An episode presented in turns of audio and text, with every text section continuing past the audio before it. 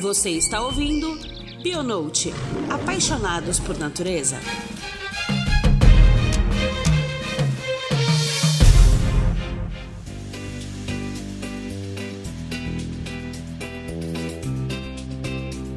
Queridos ouvintes, esse é o nosso episódio 46, em quase quatro anos de Bionote. No episódio de setembro, o mês no qual comemoramos o Dia do Biólogo, iremos mudar um pouco o foco da nossa temática de materiais e métodos. Iremos conversar sobre um projeto de conservação incrível. A nossa convidada do podcast do mês passado, Cecília Licarião, voltou para conversar com a gente um pouco sobre o projeto que ela trabalha e que a gente também é fã, o Aves de Noronha. A Cecília é bióloga, mestre em Ecologia e Recursos Naturais pela Universidade Federal do Ceará e coordenadora geral do projeto. Com ela, a gente vai conversar sobre como tudo começou, os objetivos do projeto, quais são os animais pesquisados, as dificuldades encontradas e muito mais. Aproveitamos também esse episódio para homenagear todos os biólogos que se dedicam a estudar e preservar todas as formas de vida. No meio de tanta crise ambiental, de negacionismo que vivemos, esses profissionais são cada vez mais necessários para mantermos o equilíbrio desse planeta.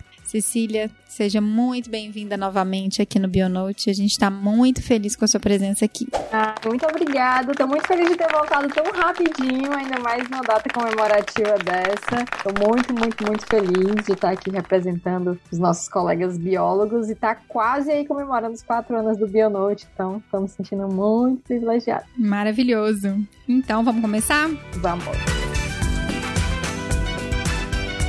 Poderia contar para a gente um pouquinho mais sobre o projeto? Porque a gente sabe que Noronha é um arquipélago protegido há alguns anos devido ao seu rico ecossistema, né? Sobretudo marinho. É óbvio pensar primeiramente em projetos de conservação com vida aquática marinha. E a gente está falando aves de Noronha, né? Qual foi o motivo de olhar para as aves de Noronha e desenvolver esse projeto? É, a gente, na verdade, eu já tinha ido para a ilha duas vezes a passeio. É, em 2016, eu fui pela primeira vez como pesquisadora, já olhando para as aves. Foi quando eu fui desenvolver minha pesquisa de mestrado. Eu e o meu orientador, a gente decidiu bolar esse projeto por simplesmente começar a ler na, na, na, bibliografia, ver os estudos relacionados às aves que tinham no arquipélago. E tem duas espécies de aves lá que só existem lá, que são endêmicas de Noronha, que é o cibito de Noronha e a cucuruta. E quando eu cheguei lá em março de 2016, eu fiquei apavorada com a quantidade de pessoas que não sabiam minimamente da existência dessas espécies, que não sabiam que ela era exclusiva daquele local. Uhum. E até então eu tinha ido só para estudar esses dois passarinhos. E chegando lá, eu conheci uma outra bióloga que estava fazendo voluntário na parte de pesquisa, que é a Ariane Gouveia. Fomos nós duas que tivemos a ideia do projeto Aves de Noronha, que criamos o projeto e a gente começou a discutir e se questionar, tipo, gente, como assim não tem ninguém olhando para essas aves? Por que que ninguém presta atenção? Por que que todo mundo só fala das aves marinhas, das aves marinhas não, dos animais marinhos, né, de tubarões, é, golfinhos, tartarugas, peixes? A gente via que o turismo de mergulho movimentava uhum. muito a economia ali do local e absolutamente ninguém estava olhando para as aves. Então a gente teve a brilhante ideia de criar um primeiro, de dar o primeiro passo, né? Que foi criar um, um mini guia, que é como se fosse um folder é, com as 24 espécies de aves mais comuns de serem observadas na ilha. E aí, com isso, a gente chegou batendo em algumas portas perguntando se alguém queria apoiar a gente de alguma forma. Até uhum. que a gente encontrou a Tainá, do ICMBio, e ela disse que tinha um edital aberto que era a nossa cara, que era sobre uso de unidades de conservação e incentivo a atividades que fossem desenvolvidas ali dentro. E a gente pensou, ah, perfeito, vamos incentivar as pessoas a observar aves em Fernando de Noronha. E aí a gente ganhou nosso primeiro edital da SOS Mata Atlântica e foi sensacional. Foram 12 meses muito importantes para o projeto. Foi onde realmente a gente começou a fincar as nossas raízes e fazer com que as pessoas começassem a olhar um pouquinho mais para cima. E não só mergulhando, né, debaixo d'água. Exatamente. E uma coisa super interessante de falar é que as aves marinhas, elas estão completamente relacionadas com a biodiversidade embaixo d'água. Tem uhum. alguns artigos publicados, até um recentemente na Science, falando justamente de como os ambientes insulares, que tem muitas aves marinhas, têm é, comunidades né, ali de corais muito mais complexas do que as ilhas que não têm essas aves marinhas. Então, uhum. isso tudo está relacionado ao guano, que é o cocô das aves, que é super rico em nutrientes. Então, elas fazem né, cocô ali ao redor da ilha, toda aquela matéria orgânica desce ali para o mar e fica retido naquelas populações, naquelas comunidades é, subaquáticas, dando um boom de vida que é o que atrai a maioria é, dos turistas de observação de, de vida marinha. Uhum. Então tá tudo absurdamente interligado. Só que durante todos esses anos não chegou ninguém para apontar e dizer, olha, esse ponto aqui desse, desse ecossistema, né, de toda essa teia, também é super importante e vale a pena ser observado. Então foi aí que começou a nossa luta por tentar faz, dar os holofotes merecidos às aves de Fernando de Noronha e a gente vem fazendo isso até hoje. Ah, maravilha. E você citou aí que são 24 aves as principais que vocês tentam trabalhar, né? Essas espécies aí, elas foram o conhecimento, né, de que essas espécies estão ali, foram fruto do trabalho desenvolvido por vocês, ou já tinha até um levantamento prévio das aves de Noronha para que vocês pudessem utilizar de base para poder estruturar o projeto e ver quais seriam as espécies mais interessantes de serem trabalhadas. É, Noronha já tem, não tem nenhuma lista oficial né, das espécies de aves que passaram por Noronha, mas tem alguns trabalhos muito bem feitos, inclusive relatos de Darwin, que passou 10 horas na ilha e aí Mesmo? ele comenta. é muito legal. Ele passa só 10 horas na ilha, mas ele faz vários comentários super interessantes. E tem um livro muito bacana do Silvio Silva, é, que chama Aves de Noronha. É um livro bem grande, a gente até tem aqui. E ele fala bem a parte histórica da ilha, das espécies, quais são as espécies residentes, quem se reproduz na ilha. Então, assim, e ainda mais com, com o adendo da, da questão da ciência cidadã, né? Os sites como o Wikiaves, o eBird, a gente também consegue ter acesso a uma lista de informação de cientistas cidadãos é, uhum. que foram para a ilha e fizeram algum tipo de registro, seja sonoro, seja fotográfico é, ou visual, né, através das listas do eBird. Então a gente tem acesso a um número de espécies que já passaram no arquipélago. Então, pelo levantamento que a gente fez de todas essas informações que tem, tem 90 espécies registradas. Só que Nossa. dessas 90, tem muitas espécies migratórias, que tem um, dois, três registros, e tem também as espécies que foram levadas como animais de estimação. Hum. Então, já hum. soltaram alguns piscitacídeos, é, alguns canários, algumas aves na ilha que, obviamente, não sobreviveram, porque o ecossistema lá é completamente diferente daqueles que eles precisariam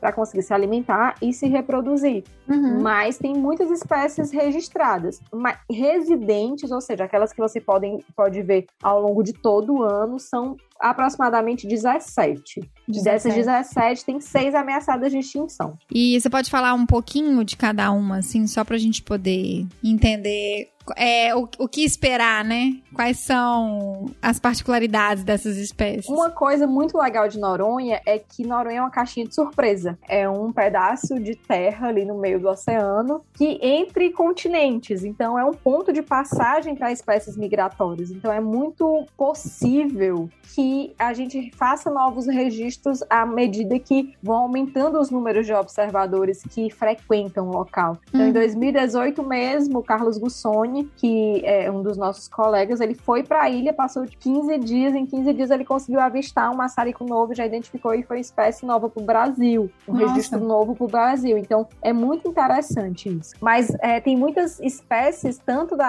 África quanto da Europa, que estão em migração e meio que se perde nas correntes e acabam batendo em Noronha é, uhum. e que não é rota, porque elas não passariam por aqui. Então acontece muito de ter uma outra é, espécie é, que, que não, não seria normal, comum passar por aqui e acabam passando. E ficou perdida no meio do caminho. Exatamente.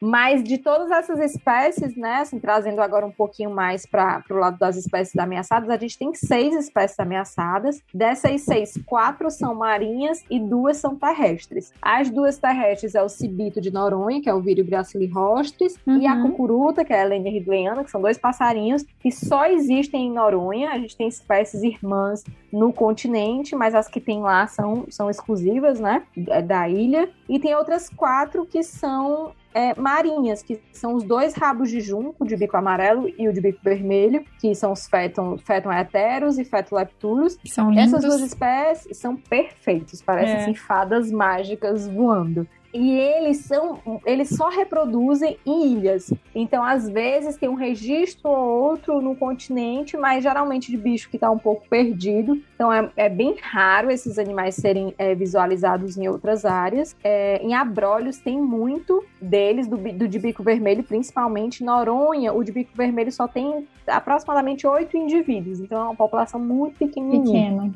Já o de bico amarelo tem uma população muito maior. E aí são duas espécies que, é, que reproduzem né, em, em barrancos ou em encostas de, de, de pedra. Então é relativamente difícil você acessar os ninhos, a não ser que você vá numa ilha secundária que seja mais plana, como acontece na Ilha do Chapéu, lá, que é onde o Semave faz o monitoramento. O Lucas Pena, que é o, é o responsável por essa, por essa atividade. Então, mensalmente ele vai nessa ilha e vê Uhum. quantos filhotes, quais são, qual o estágio de desenvolvimento. A gente até coloca as câmeras traps lá é, para monitorar o comportamento. Às vezes tem predação por ratos, por caranguejos ou por outras espécies. Então, é importante a gente entender o que está acontecendo nesses linhais, já que são espécies ameaçadas de extinção e de reprodução restrita a ilhas, né? Então, é muito importante a gente monitorar esses ambientes. Então, as câmeras traps acabam sendo excelentes é, é, auxiliares né, nesse, nesse trabalho. Eu falo que são os olhos da natureza, né? Muito bem empregado. É. E as outras duas espécies que a gente tem é o atobá de pé vermelho, que é o sula sula, que é uma espécie super bacana que já foi extinta de algumas ilhas é, do Brasil também, porque diferente dos outros atobás, esse só reproduz em árvore. Então ele precisa ali de um substrato para construir o ninho deles. É tanto que de todos os atobás esse é o único que pousa é, em árvores. Hum. Então, em Noronha, essa espécie está completamente dependente dos pés de mulungu. Então, para você proteger o atobá de pé vermelho em Noronha, você obrigatoriamente tem que criar estratégias de proteção é, dos mulunguzais, que servem não só para essa espécie, mas para outras espécies marinhas também. E a última das espécies é o gaspazinho, né, que a gente chama, que é o Pulphinus liminieri, a pardela de asa larga, que é uma espécie pelágica, ou seja, ela passa a vida inteira no mar, vem para a terra só para reproduzir. No Brasil existiam dois pontos de reprodução desse bicho, que eram nas ilhas no Espírito Santo e nas ilhas secundárias em Fernando de Noronha. No Espírito Santo já tem alguns anos que essa espécie não é observada reproduzindo em canto nenhum. E em Noronha ela ainda aparece, mas cada vez em uma menor quantidade de indivíduos. Então, é outro desafio da gente, através dos olhos da natureza, né, tanto do- das câmeras quanto dos gravadores autônomos, é a gente colocar esses equipamentos nessas ilhas secundárias para a gente entender se esses animais estão vindo realmente reproduzir todo ano ou não. Principalmente porque são animais noturnos. Então, a movimentação dele é em final de tarde e começo de noite. Então, dificulta ainda mais o trabalho é, né, Uhum. dos pesquisadores em campo para fazer esse monitoramento. Então, são seis espécies com hábitos completamente diferentes é, e, ne- e necessidades né, de ações de conservação completamente diferentes também. Mas todas dependendo do mesmo sistema, do mesmo ecossistema. E aí o principal trabalho com as aves é de fato monitorar essas populações e entender essa dinâmica, né? Exatamente, entender o que, que elas usam, o que, que é mais urgente conservar, como é no caso do, é, do atobá de pé vermelho. Ah, eu estou conservando a ilha, mas de repente aconteceu alguma coisa que todos os pés de mulungu desapareceram. Acabou o atobá de pé vermelho. Eles não Uhum. vão conseguir mais reproduzir naquele local. E aí eles vão reproduzir aonde? Que era o que acontecia na Ilha da Trindade. Lá tinham populações de atobá de pé vermelho que reproduziam, e aí a, a vegetação não tinha mais porte para isso, e eles né? escafederam dali, sabe-se lá para onde que foram. É, então vai ser. E é um tipo de estudo que traz também um- uma condição de manejo adequado, né, do ecoturismo, né? Exatamente. Você consegue direcionar ali quais são as áreas, né, que são mais sensíveis. Então você pode permitir ali que a capacidade de suporte daquela área seja mais seja reduzida, né? A gente sabe ah, que no período de tal a tal é o clímax da reprodução do bicho tal. Então de repente essas áreas do ninhal X e Y talvez não sejam muito legal, tem muito acesso. Então tem uma série de estratégias, né, que você pode é, desenvolver a partir do conhecimento da biologia básica desses animais. Por isso que é tão importante a gente estudar a história natural dessas aves para saber quais são as medidas mais efetivas para tomar para conservá-las. Com certeza, até porque os corais, né, e a vida marinha também dependem delas, né? Exato. Imagina se todas as aves marinhas desaparecerem de Noronha, qual seria o impacto na vida subaquática e diretamente na economia local, uhum. né? Porque Desastroso. as pessoas todas ali vivem disso, da, do turismo é, de observação, de mergulho. Então, é, é isso, sabe? Eu acho que é um convite muito da gente tentar ligar os pontos dessa teia, porque às vezes a gente pensa, ah, mas o que, que tem esse passarinho? Qual a diferença que ele vai fazer na minha vida? Uhum. Né? Mas aí tem uma teia super complexa que tudo está interligado e se a gente tira é, é um, um, um, ponto muito importante, um pedaço, né? pode ir por baixo. É, eu falo assim, acho que você ilustrou muito bem um, uma coisa que eu sempre pontuo, né? O todo é sempre composto de pequenas partes né? E aí, na hora que a gente olha para uma parte pequena, a gente acha que aquilo ali não é tão importante. Mas na hora que você vai ver a cadeia, a forma com que ela está relacionada ali, ela também é importante para que o todo exista, né? E a gente nunca sabe qual pequena parte dessa está sustentando mais o todo, né? Exatamente. É, a gente viu, né, que os objetivos do projeto eles não se restringem só à pesquisa biológica. Então, vocês têm esse trabalho de pesquisa mesmo, científica, mas tem uma parte que é extremamente importante, que é uma parte onde vocês trabalham a educação e a conscientização da população e dos visitantes da ilha, né? Conta pra gente um pouquinho como que funciona essa dinâmica. É, o projeto, na verdade, ele é fincado em três pilares, assim, muito fortes e que a gente entende que tem é, as devidas, nas devidas proporções, a mesma força, né? Uhum. Que é a pesquisa, a economia local, né?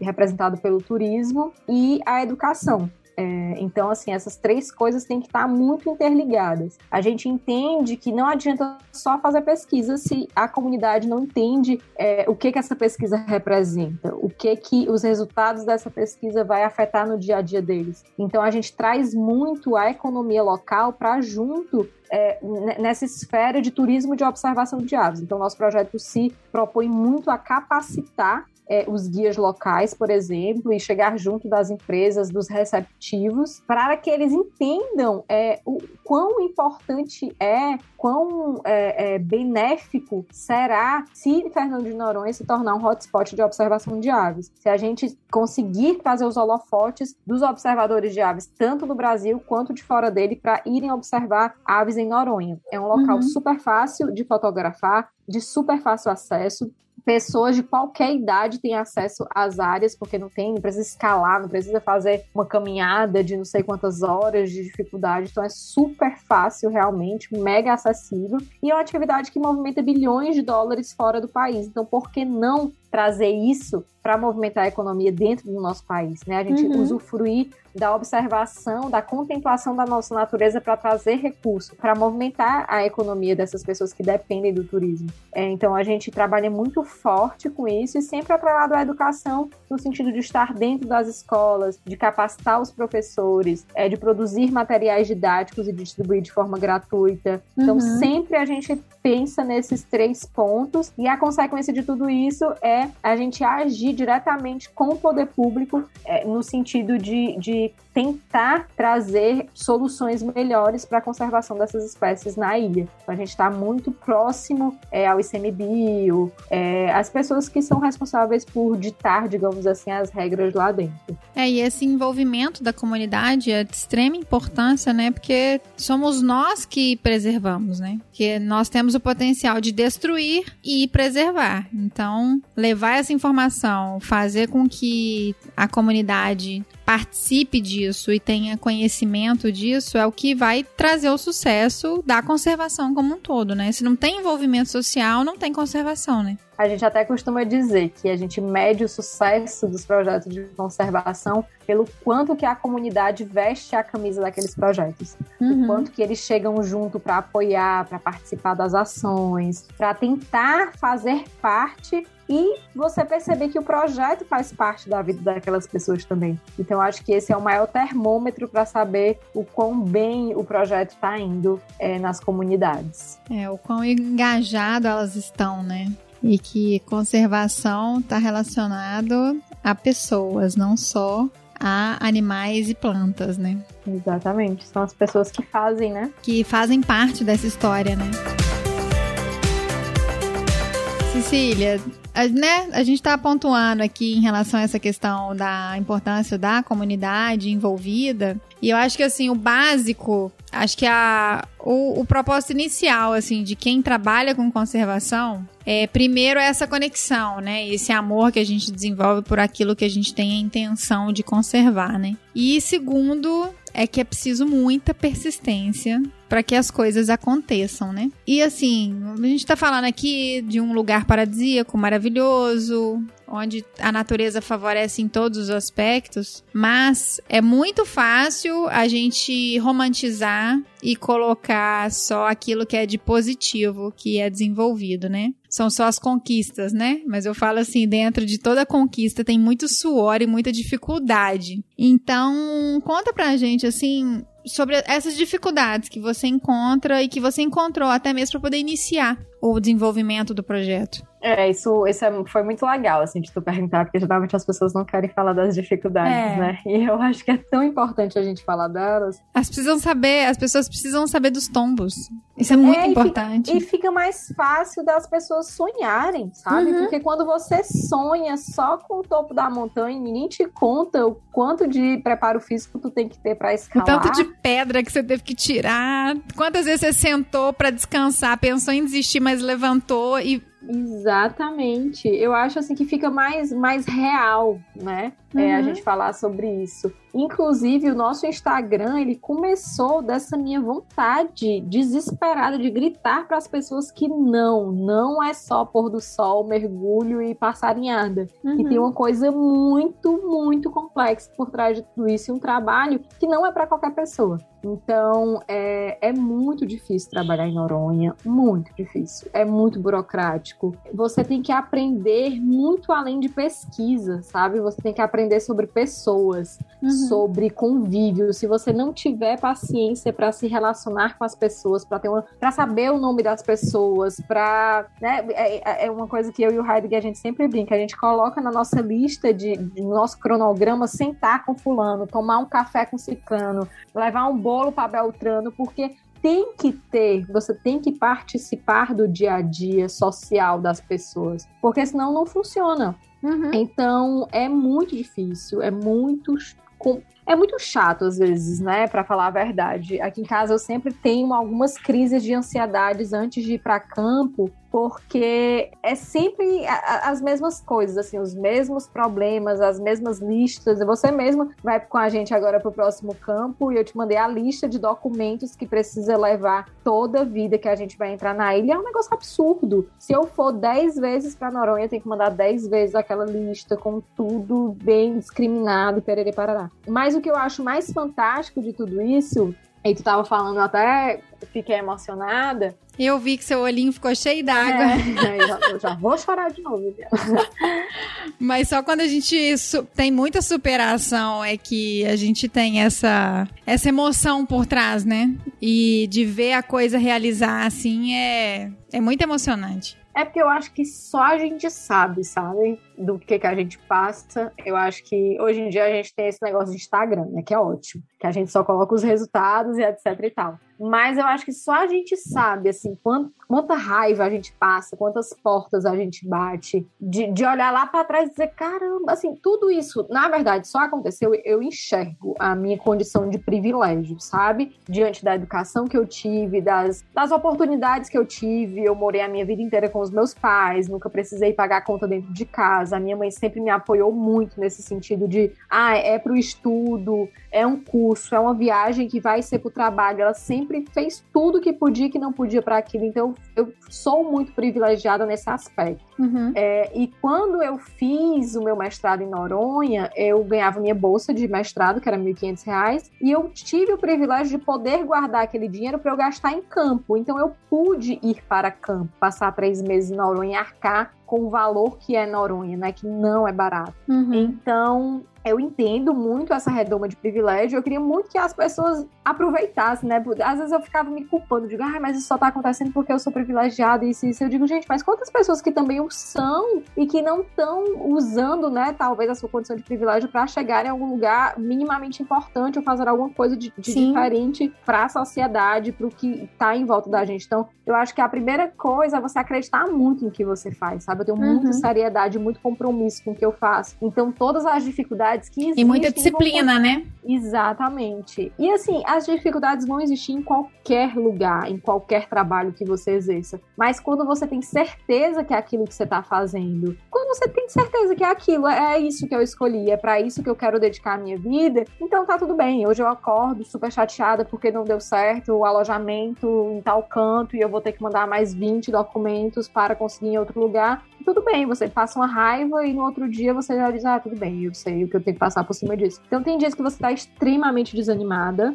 Uhum. mas uma vez o Hugo até me, me comentou isso. Ele disse: Cecília, a coisa que eu acho mais louca desse teu trabalho é porque tu, tu chora, tu fica com raiva, tu às vezes quer matar o mundo, mas tu nunca falou assim: ai, vou desistir, não quero mais não. Eu nunca disse isso, porque eu entendo que é um monte. A, a, sensação que eu tenho é que são milhões de provações que eu tenho que passar. Você vai passar raiva, mas quando você sabe que é aquilo que você quer, tá tudo bem. E quando você começa a ver outras pessoas entrando, embarcando com você, eu acho que é a coisa mais gratificante que tem. Então hoje o Aves de Noronha tá com o seu maior, maior número de tripulantes, digamos assim. E agora a minha luta é de conseguir apoio para pagar o salário de todo mundo. Agora todo mundo empregado no Aves de Noronha. Então é muito bonito você ver isso, sabe? Você Eu acho que você tocou num ponto importante agora aí, falando até sobre salário e tudo mais. É, eu acho que tem duas coisas que a gente precisa ressaltar de tudo isso aí que você você está mencionando pra gente. Uma é que não é porque você teve alguns privilégios que você não tem dificuldades. As pessoas às vezes confundem isso. E é muito importante a gente colocar que, independente daquilo que você se propõe a fazer, da condição que você tem para poder fazer, não encontrar dificuldade não, não é uma coisa que não existe. E segundo, remunerar e remunerar bem as pessoas que estão trabalhando, porque eu acho que tem uma visão muito antagônica em relação à conservação e dinheiro, de que quem faz conservação não pode estar diretamente relacionado à questão financeira. Eu falo que não é uma questão de lucro, mas é uma questão de como conserva conservar alguma coisa, trabalhar com conservação, você está tá trazendo um bem social. Aquilo ali vai. A, a, o fruto do seu trabalho vai se, se perpetuar por décadas e décadas. Então você está fazendo isso pro agora e pro futuro. Então é um presente para a sociedade que a gente traz. E por ser isso, por ser uma dedicação de uma vida inteira, todo mundo precisa de condição financeira para poder ter conforto, para poder ter uma alimentação adequada, para poder ter uma moradia adequada. Não é para esbanjar, não é para você poder comprar um carro importado super caro para poder desfilar. É uma remuneração que todo mundo precisa e todo mundo que está engajado nessa ideia e nesse projeto precisa também de uma remuneração porque a pessoa dedica o tempo dela para aquilo. Exatamente. Eu, eu, assim, eu não compartilho desse sentimento que muitos biólogos têm de trabalhar por favor, sabe? Uhum. É, eu já trabalhei muito de graça, já fiz muito trabalho voluntário, ainda faço. É, hoje eu sou remunerada pelo Aves de Noronha, mas eu trabalho também como bióloga na Chalana Esperança e lá é completamente voluntário. Mas eu tenho muito claro comigo que eu não abro mão de muitas coisas. Eu já fiz muita coisa de graça, mas hoje eu sei que eu tenho que estar muito bem remunerada para eu conseguir dedicar as minhas 40 horas semanais para isso aqui. Uhum. Porque é, é, é, o projeto que eu vivo, é pelo que eu acredito. E a gente sabe que quem trabalha com conservação não trabalha 40 horas por semana, né? A gente trabalha de segunda a segunda, tá em campo, não recebe mais por isso. Então, assim. Desde quando a natureza tem esse tempo que a gente tem no relógio humano, né? Exatamente. Então, assim, eu tenho muito claro comigo, muito claro que eu não tô fazendo, sabe, não, que, que não é um trabalho voluntário, é um trabalho como qualquer um outro. Eu tenho, assim, o privilégio de trabalhar com algo que eu amo e que eu acredito. Eu durmo e acordo pensando no Ave de Noronha e quais são as estratégias e como que eu posso é, me tornar uma profissional melhor, de quais são os, né, os meus gaps que eu tenho, quem são as pessoas que eu gostaria de ter no meu time para isso ficar cada vez mais robusto, a gente chegar cada vez mais longe. Então eu tenho muita clareza disso e tenho muita clareza do quanto que, eu, que essas pessoas que estão comigo valem financeiramente falando, né? Quanto que eu gostaria que, de pagá-los por mês. E eu luto por isso, uhum. sabe? Eu luto muito por isso, de, de conseguir, né, logo mais, com fé, a gente vai ter aí outro edital aprovado, mas de pagar um salário à altura do trabalho sensacional que o Heidegger faz, é. do trabalho que a Larissa faz com a gente, que a Stephanie, que a Verônica, enfim. E muitas, é, outra coisa que eu luto muito é pro Aves de Noronha não ter o meu rosto, porque não sou eu. Nós uhum. somos um time de oito pessoas que trabalham todos os dias e a única pessoa remunerada hoje sou eu com salário e a Lari que tem uma bolsa, é, mas que já já vai acabar porque ela se formou agora, então vai ter que mudar o, o sistema, né? Mas a minha luta é essa de fazer com que esses profissionais possam receber pelo trabalho excelente que eles estão fazendo pela sociedade. Uhum. Não é para mim, não é para você, não é para Noronha, é pela sociedade, porque a gente está é, criando, é, é, é, aumentando, digamos assim, o, o, exército de pessoas que se importam com a natureza. Sim. A gente está capacitando pessoas para serem é, motores de, de, de, paixão de outras. Então a gente está criando holofotes e, e dizendo: ó, oh, venham aqui conhecer a nossa biodiversidade, venham aprender o nome do, dos animais que dividem isso com a gente, vem entender quais são os papéis ecológicos que eles, que eles prestam pra gente, né? Então, uhum. Então isso é muito grandioso, sabe? As pessoas precisam primeiro aprender a comunicar a grandiosidade disso e Sim. entender que, que é um trabalho urgente. E essas pessoas precisam ser bem remuneradas pelo mercado de trabalho. Uhum, com certeza. Isso é um trabalho, né? A parte do, do voluntariado ela é importante, mas para a gente ter uma efetividade no desenvolvimento e também ter vida longa para esses projetos, a gente precisa ter pessoas remuneradas que consigam dedicar a sua vida para isso mesmo, né? E quais são as recompensas desse tipo de trabalho? Nossa, as recompensas são sensacionais. Eu acho que a maior, assim, eu, eu, sonho muito, né? Eu sou uma pessoa muito sonhadora e eu gosto de colocar datas nos meus sonhos. Eu digo, esse sonho aqui é ótimo, mas até tal período vamos realizar esse sonho, porque o melhor do sonho é quando ele deixa de ser sonho. Uhum. Então, assim, eu, é, é, eu me sinto muito bem recompensada quando eu tô no arquipélago e escuto as pessoas falando sobre as aves, é, de ver as pessoas incrementando as suas economias, né,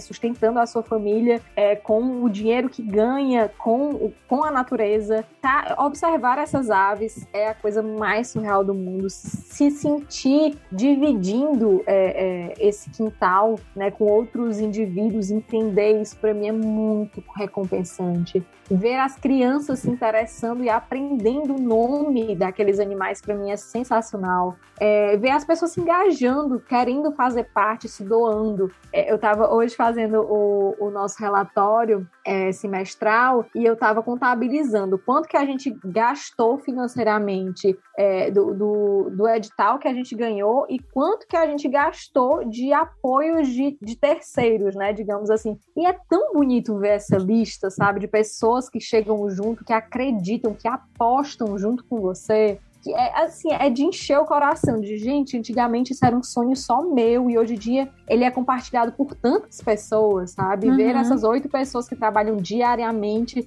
comigo, diariamente mesmo, assim, de segunda a segunda a gente tá ali criando, produzindo, tendo ideias, sonhando, realizando. Então, ver que o meu sonho hoje é, se multiplicou e agora faz parte dos sonhos de tantas outras pessoas que querem fazer a diferença nesse sentido, eu acho que é, é, é a parte mais legal, assim, de, de ver o projeto decolando e voando com as suas próprias asas, assim, falando por si só, uhum. sabe? Eu acho que é o mais, o mais legal. É como se você sentasse, assim, no sofá, ligasse a televisão e conseguisse ver assim um filme, né, de como começou e quando as coisas começam a caminhar, você começa a ver assim, como se fosse você, tipo, até uma como uma espectadora mesmo, né, de nossa, Olha como que as coisas estão acontecendo, né? Não, e é muito legal isso, porque é, é, é, isso, né? Como se fosse uma série que não tem fim. E aí vão vir os próximos episódios e as próximas. É, é, é, é enfim, os próximos episódios e você não sabe o que, que vai vir, o que, que vai acontecer com isso. E, e sabe o que, que é mais legal? É tá acontecendo coisas que eu nunca nem cheguei a sonhar. E aí as coisas começam a acontecer, eu digo, gente, mas eu nunca isso nem é maravilhoso. Isso. É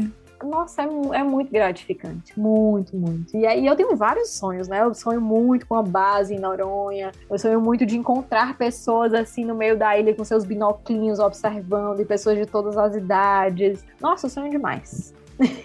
Esse sonho, dependendo, é, só depende, na verdade, né, de execução parceria e muito trabalho, né, Cecília? E muito trabalho e organização, com certeza. Eu falo que tem uma, tem uma frase do Teatro Mágico, que é uma banda de São Paulo, que eu gosto muito, assim.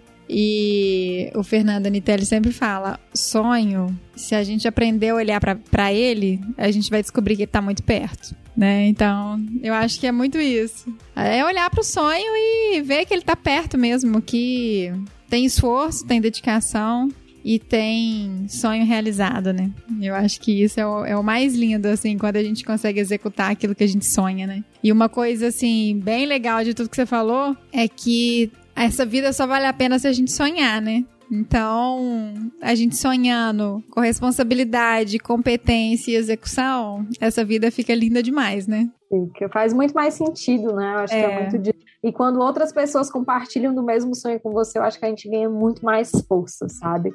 É, eu acho que é outra coisa que faz parte de, de privilégios também da vida da gente é, é, essa sensação de, ah, eu posso tudo, eu posso conquistar tudo que eu sonhar. E eu, eu acho que eu sou muito cheia disso, sabe? Às vezes eu boto uma coisa na minha cabeça de, cara, eu quero isso. E aí uhum. eu vou uhum. batendo, batendo em porta e perguntando e contagiando as pessoas. E quando vê, tá. Não, o sonho era só aqui, e aí já tem um fulano aqui sonhando e outro aqui. Eu digo, gente, mas esse sonho agora tem muita força, ninguém para a gente. É. E eu acho que isso é muito grandioso, você falar sobre os seus sonhos, né? Você dividir as suas ideias. Eu, eu, eu sempre, na minha adolescência toda, escutava muito aquilo, ai, não divida as suas ideias, os seus sonhos, não sei o que. Eu digo, meu querido, eu, eu, eu pego um megafone e grito, porque quem tiver sintonizado com aquele mesmo, eu quero que chegue junto uhum. pra gente somar e, e fazer aquilo, sabe? Então acho que eu sou muito desse outro time aí. E é por isso que o Aves de Noronha é o Aves de Noronha, né? Cecília, conta pra gente é, como que os parceiros contribuem para o projeto, né? Porque com certeza são diferentes, diferentes formas, né, de contribuir para o projeto. Então você pode falar um pouquinho pra gente sobre esses parceiros? Sim, a gente tem parceiros de, diferente for diferentes formas, né, que apoiam de formas diferentes. É, tem parceiro que apoia financeiramente, então escolhe, ah, eu posso doar tanto para você. É, tem parceiro que dá desconto em produtos, tem parceiro que doa produtos, né? Como a Log chegou aí com a gente para ajudar de uma forma assim que eu consigo nem explicar. Porque é isso, às vezes a pessoa não chega com o, o, o dinheiro, mas ela chega uhum. com o produto, então faz com que o projeto não gaste o dinheiro. Então você não precisa mais daquele dinheiro, já que você já tem um produto. Porque todo Sim. dinheiro é para comprar algum produto. Aí você aloca o recurso para outra coisa. Para né? outra coisa, exatamente. Uhum. Então, essa parceria é, é tem sido muito importante para a gente. Tem parceiros que oferecem serviço, por exemplo, em Noronha é, tem, a gente precisa de alugar bike elétrica para fazer um, os, os, pontos de escuta, que é para a gente a longo prazo entender se as populações de cibito e cucuruto estão aumentando ou diminuindo ou mantendo constante. Uhum. Então eu preciso de um meio de locomoção rápida e que não faça barulho para quando eu chegar elas não assustarem. Então tem um parceiro no nosso local que ele é, tem o, o, produto, o, o, serviço, né, que é aluguel de, de bicicleta. A gente não poderia pagar por aquele serviço que é muito caro, ele faz um super desconto por a gente ser do projeto. Uhum. Então, tem pessoas da ilha, por exemplo, que doam é, hospedagem. E aí, óbvio que a hospedagem não dá pra gente ficar todo o período, porque a gente fica um mês, né? 30 dias, 20 dias. Mas, por exemplo, quando algum parceiro vai, a gente consegue oferecer ali 5, 10 dias de hospedagem em alguma dessas pousadas parceiras. A gente tem parceiros que oferecem é, diferentes tipos de apoio, como assim, eu não tenho, eu não, não tenho serviço, mas eu conheço alguém que tenha. Uhum. E aí uhum. faz essa ponte entre essas duas é, instituições, né? No caso, como a gente tem um amigo fotógrafo que fotografa para uma marca de, de moda uh, daqui de Fortaleza e disse: Olha, eu acho que a empresa agora está no momento que seria muito interessante para eles e para vocês se aproximarem, embolarem alguma coisa junto. E ele fez essa ponte e essa parceria está se desenrolando. Enfim, vários tipos de parceria. Um, é uma coisa que a gente está enxergando muito. É, que está acontecendo é isso. Tanto as pessoas, tanto CNPJ, né, digamos assim, quanto CPFs têm papéis muito importantes e não necessariamente relacionado com a quantia que tem para doar, mas às vezes essas pontes ou um serviço, uhum. ou ah, Cecília, eu não tenho dinheiro, mas eu sou uma artista, eu quero doar tantos por cento das vendas dos meus quadros para vocês, que é como acontece com outro parceiro nosso também que está é, pintando 10 aquarelas temáticos das aves de Noronha e ele vai vender todas essas telas e vai dar uma porcentagem das vendas para a gente. Então acaba que agrega valor para a arte dele, no sentido dele estar tá relacionado a um projeto, e para a gente é sensacional porque a gente consegue é, viabilizar algumas, alguma, né, alguns pontos do, do projeto através da, desse levantamento financeiro. Então, enfim, tem muitas formas de apoiar. Eu acho que às vezes a gente precisa só abrir um pouquinho a nossa mente, porque eu, eu, eu acho que as pessoas têm muito aquela sensação de impotência, né? Tipo, ah, eu uhum. acho lindo, queria muito fazer alguma coisa, mas não tenho mil reais sobrando. Isso não é isso, né? Nem sempre é isso que a gente está precisando. Uhum. Então, é muito é, é, de você pensar o que que eu tenho, o que que eu posso oferecer. Nem, não necessariamente é dinheiro. É, e eu falo desde apoio financeiro, apoio com doação, apoio fazendo ponte, mas uma coisa que é muito importante, gente, é, às vezes você tem um, um conhecimento específico você pode oferecer uma mentoria, porque um projeto de conservação, ele funciona como se fosse uma mini empresa, ele precisa de uma gestão administrativa, ele precisa de uma gestão de pessoas, ele precisa de uma gestão de recurso. E a gente às vezes entra nessa história sem ter essa bagagem, até mesmo pela profissão que a gente escolheu. Então, assim, se você tiver a condição de oferecer uma mentoria, hum, uma mentoria de um, uma, um trabalho de marketing que, que possa ser é, você pode dar uma, algumas diretrizes, ajudar no desenvolvimento de estratégia de marketing, da parte administrativa,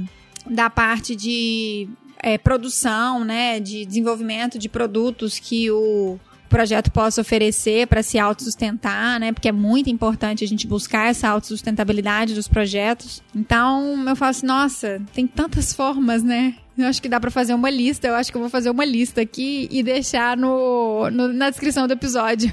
Ah, Se você tem essa expertise, você pode ajudar vários projetos, né? E hoje mesmo a gente estava comentando isso internamente, da gente abrir uma nova vaga para voluntário é, e não ser biólogo, para requisito, não ser biólogo nem veterinário. Uhum. Porque é isso, às vezes a gente fica ali dentro da mesma bolha e a, os, as nossas bagagens são muito parecidas, né? A gente não tem, não tem expertise de jornalista, é, uhum. é, de, de design, de produtor. Então, a, agora mesmo a gente está comentando. Roteirista, um ano, né? Roteirista, exato. A gente quer fazer um evento daqui a um ano, é, quer fazer o. Eu já vou dar um spoiler aqui, viu? Segura ah, essa informação. Então, porque eu, eu, já ia, eu já ia perguntar quais são os planos futuros, então você já solta. A gente quer fazer um Avistar em Noronha. Para quem não ah. sabe, o Avistar é o maior evento de observação Nossa, de isso é maravilhoso. da América do Sul. E a gente quer levar esse evento próximo ano para Noronha. Mas aí vem o que da questão: como organizar um projeto, um, um, evento dessa magnitude? O que é que eu preciso? Quais os tipos de parceiros? Como viabilizar? Então, uhum. Então, assim, a gente precisa muito desse direcionamento de pessoas que já têm essa expertise em produção de eventos. Ah, vai ser um evento só, só é, presencial, vai ter a parte é, online também. Quanto custa para ser presencial e online? Então, assim, a gente precisa muito de apoio nesse sentido.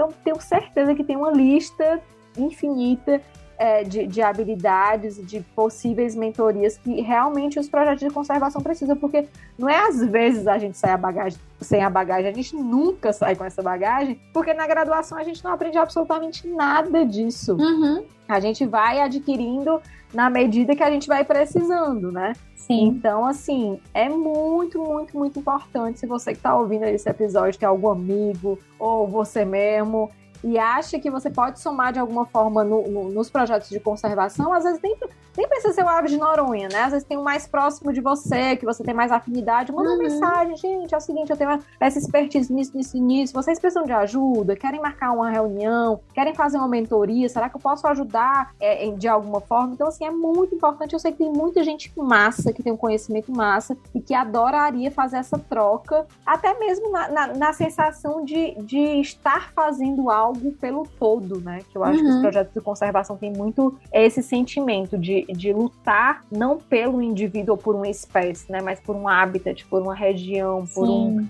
É multidisciplinar, né? Haja disciplina pra gente. Exatamente. Cecília, então, fala pra gente assim, você já deu um spoiler aí? Você pode falar um pouquinho sobre os planos futuros do projeto? Os planos futuros que já estão bem direcionados, na verdade, a gente quer tornar é, o arquipélago de Fernando de Noronha uma rota nacional e internacional de observação de aves. Então a gente já vem treinando aí os guias locais para receber essa demanda, mas a gente vai capacitar um número menor para ter mais, é, digamos assim, mais mais tempo né, gasto com eles, mais direcionamento de qualidade uhum. com eles, é, para receber essa demanda. Então, o nosso foco agora é transformar Noronha nessa rota. A gente está com contato muito direto com todas as empresas e receptivos de turismo na ilha. Então, a gente vai abrir pacotes de observação de aves. Vocês vão para Noronha agora e, ah, eu quero mergulhar. Você vai na empresa e dizer, ah, quais são os pacotes que você tem? Lá na listinha de pacotes de coisas incríveis para vocês fazerem, vai ter lá observação de aves embarcado, em terra, um dia inteiro, meio período. Então, a gente vai criar todas essas rotas de observação. Ah, é, maravilha. Para qualquer pessoa que tanto esteja lá e queira conhecer e desfrutar quanto que estejam aqui no continente, digo, ah, vamos fechar um pacote aqui para a turma e passar, sei lá, cinco dias observando aves em Noronha. E aí vai agregar não só observar aves, né? Vai ser tipo um mergulho na natureza, digamos assim, é, que vai ter, vai envolver tanto o mergulho, literalmente, para ver a parte subaquática, quanto a observação de aves, embarcado. Enfim, a gente está bolando um roteiro muito. Vão ser, na verdade, quatro roteiros super bacanas. A gente está investindo agora bastante na parte de turismo científico, então então, logo, logo a gente vai abrir rotas científicas, tanto para pesquisadores quanto para não pesquisadores. Se você tem, sei lá, você quer ir sozinho, ou quer ir com a sua família, ou com a sua turma do, do, da faculdade. Ah, eu quero entender o que, que é pesquisar em Noronha. Então, a gente vai abrir uma rota para isso, para as pessoas irem eh, vivenciar isso, né, eh, na prática. No começo do próximo ano vai ter o lançamento do Guia de Aves de Noronha. Hum. A gente tem muita coisa. Vai ter, vai ter um episódio inteiro aqui só de novidade da Aves de Noronha. Ai, maravilhoso. Tô adorando escutar vai ter um livro incrível de ilustração e pintura, não só das aves, porque a gente está muito nesse intuito de conectar as aves com o fundo do mar, para que as pessoas entendam que isso está super conectado, que se as aves desaparecerem no fundo do mar, vai ter um baque é muito grande. Então, vai ter um livro de colorir, de ilustrar agora, só com atividades para crianças, é, com esse mix de fundo do mar e aves. E a gente está com parceria super bacana com um projeto que chama é, Uma Ave Usando Pulseiras, que é um, vai ter um aplicativo agora que quando você observar as aves anilhadas hum. em Noronha, você vai conseguir reportar qual, qual a espécie que foi anilhada, né? A gente, ah, antes lindo. de ir para campo, a gente lança uma lista. Ah, diga, Ju, um nome de uma ave que você queira batizar e por quê. E aí a gente pega essa lista, batiza essas, esses passarinhos com esses nomes e é, você vai ter a oportunidade de, de rever essa, esses indivíduos e reportar para a gente. Então, vai ser um trabalho bem legal de ciência cidadã para a gente entender como que essas espécies estão se movimentando na ilha, Sim. né? Quais são as áreas que ela usa. Então, tem uma lista aí bem legal de coisas para a gente fazer nos próximos 12 meses. E é isso. Convido vocês todos para acompanhar os nossos próximos voos. Ai, maravilhoso, maravilhoso. Meu coração fica quentinho. Fico muito, muito feliz de ouvir isso tudo. É, eu sou fã do projeto e eu acho que assim sempre juntos somos mais, né? Então, quando a gente consegue contribuir, andar de mão dada, a gente chega bem mais longe, né?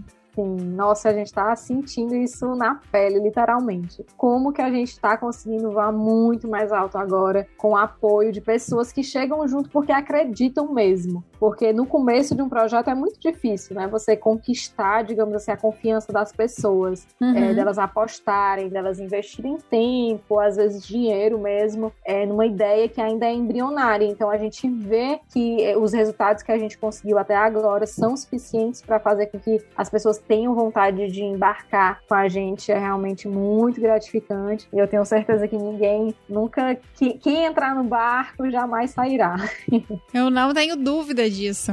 Nossa, Cecília, assim, esse episódio foi maravilhoso. Eu acho que você conseguiu trazer pra gente fazer essa narrativa, assim, né? Desde o início da ideia de como que foi o desenvolvimento, as primeiras conquistas e tantos projetos de futuro, mas um futuro tão próximo, né? Porque essas coisas já estão todas quase aí. E com muita empatia, muita leveza e a gente vê e percebe o seu nível de paixão, de dedicação e de competência para poder executar. Então, eu acho que as pessoas podem se espelhar no Aves de Noronha. Eu fico muito, muito, muito feliz. E fico muito feliz de ter você aqui com a gente, viu? Ai, muito obrigada, Ju, pelo espaço que você está dando pela gente, pelo apoio que você está dando, enquanto Ju, enquanto Log, é, por apostar na gente. Eu, eu lembro lá, fica até com vontade de falar de novo, mas...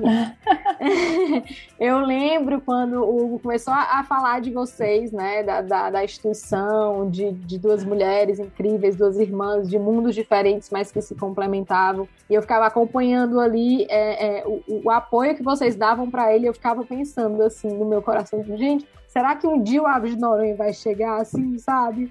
Ai. E ver assim, a gente conquistando pessoas é tão maravilhoso. Tão feliz, sabe? Ah, eu também fico muito feliz, muito feliz mesmo. E isso é merecedor, viu? Merecedor mesmo. Fico muito feliz. Muito obrigada mesmo por estar aqui com a gente e por ser um exemplo para todo mundo, viu? Hum, eu que agradeço. Voos longos e altos pra gente. Demais. Espero que todo mundo se apaixone também com esse episódio e que várias pessoas cheguem para poder oferecer várias, é, diversas formas distintas, né? De... É que se inspire também para começar, sabe, Ju? Acho que o Aves Noré é um é. case muito de um projeto que surgiu de uma ideia, de uma vontade de fazer a diferença. Então, é, sei lá, se estuda inseto, porífera, qualquer coisa que você estude, que você acredite que aquilo vai fazer a diferença, não se intimide por não ter ninguém fazendo ou por ser uma área difícil, etc e tal. Se cerque de pessoas que tenham os mesmos sonhos ou sonhos parecidos e habilidades diferentes da sua, que eu acho acho que as possibilidades disso se concretizar a, médio e longo prazo são gigantescas. E eu acho que a gente precisa de, de mais pessoas que acreditem que, que podem fazer as coisas, sabe? Uhum. Eu acho que a gente podendo estimular outras pessoas a correrem atrás dos seus sonhos, eu acho que é, é, é muito importante. Eu espero que quem estiver escutando esse podcast aqui saia com o coração quentinho nesse aspecto também. Com certeza, e para um bom profissional sempre tem espaço, né? Sim, é verdade. Disso aí eu não tenho dúvida. Nossa, gente, acho que eu saí derretida aqui e com o coração bem quentinho dessa conversa maravilhosa que a gente teve aqui com a Cecília. E muito importante, né, a gente ter pontuado não só as conquistas, mas também as dificuldades enfrentadas, né, para o desenvolvimento de um projeto como esse. Espero que vocês tenham gostado. Não se esqueçam de compartilhar esse episódio com um amigo, com um conhecido, com alguém que você acha que vai se conectar com essa ideia, com esse tipo de propósito. E para saber um pouco mais sobre a Log Nature, que é a patrocinadora desse Bionote, conheçam as nossas redes sociais e acompanhem as nossas novidades através do www.lognature.com.br, no Instagram log_nature, no Facebook Log Materiais e no LinkedIn Log Nature. A gente se vê no próximo mês. Um beijo!